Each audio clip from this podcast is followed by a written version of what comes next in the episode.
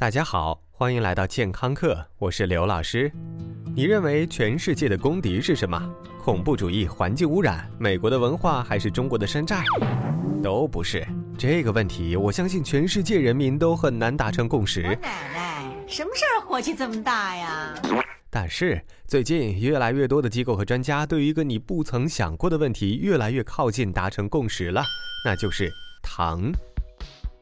也许你无法理解为什么这些书呆子都这么凶巴巴的看着你的小伙伴糖呢？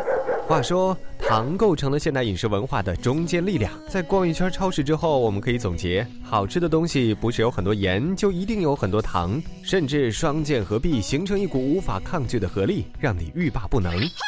比如说饮料。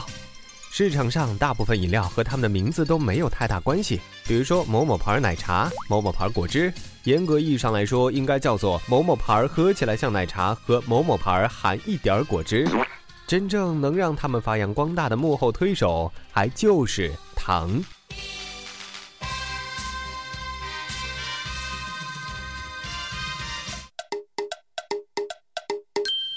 也许你是一个纯真烂漫的少年。这些饮料会让你觉得世界上又甜又好吃的水果，立马都被饮料厂商买走了，留下的那些歪瓜裂枣都在水果摊上躺着呢。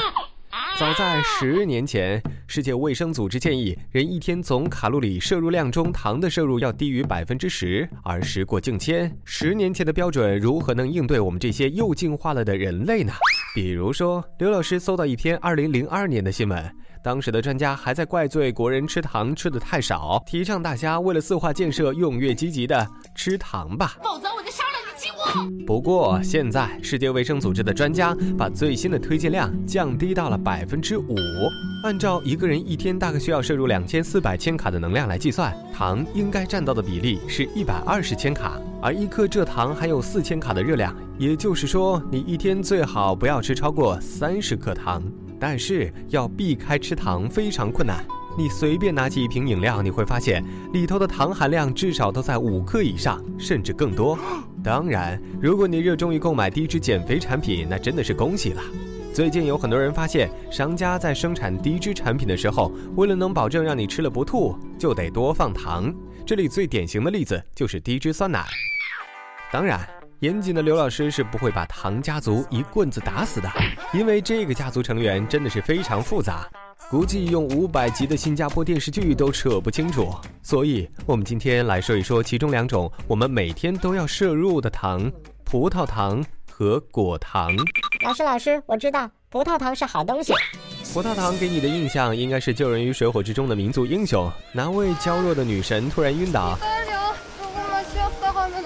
能够救起他的一定不是男神的性激素，而是一罐富含葡萄糖的饮料。葡萄糖为我们提供能量，还能刺激胰腺分泌胰岛素，告诉大脑油箱已满，停止进食。当然。葡萄糖并不是十分完美的，葡萄糖产生的卡路里的二十四分之一会在肝脏里合成一种叫做极低密度脂蛋白的东西，而极低密度脂蛋白绝对是你不想有太多的东西，因为它会进一步转化成低密度脂蛋白并进入你的血液。更可怕的是，低密度脂蛋白会带着它的同桌胆固醇在身体里到处乱跑，会增加你患动脉粥样硬化、高血压和心血管疾病的可能。再来说到果糖家族。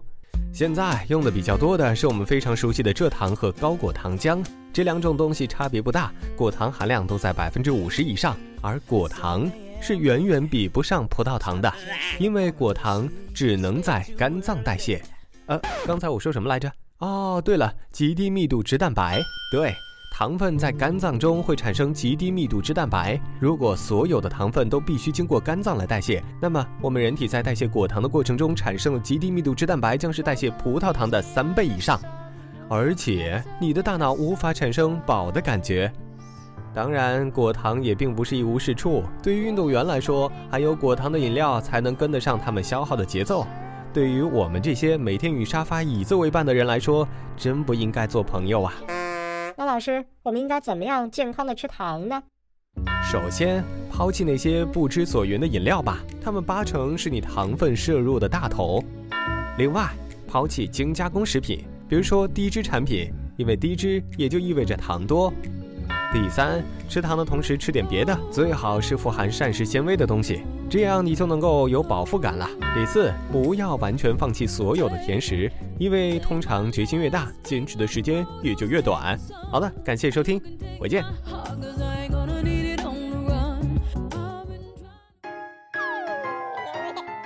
收听完健康课，您还可以在微信中搜索“健康课”的全拼，添加刘老师的健康课微信公众平台，获取最新节目更新以及最潮流、最无底线的健康知识。回见。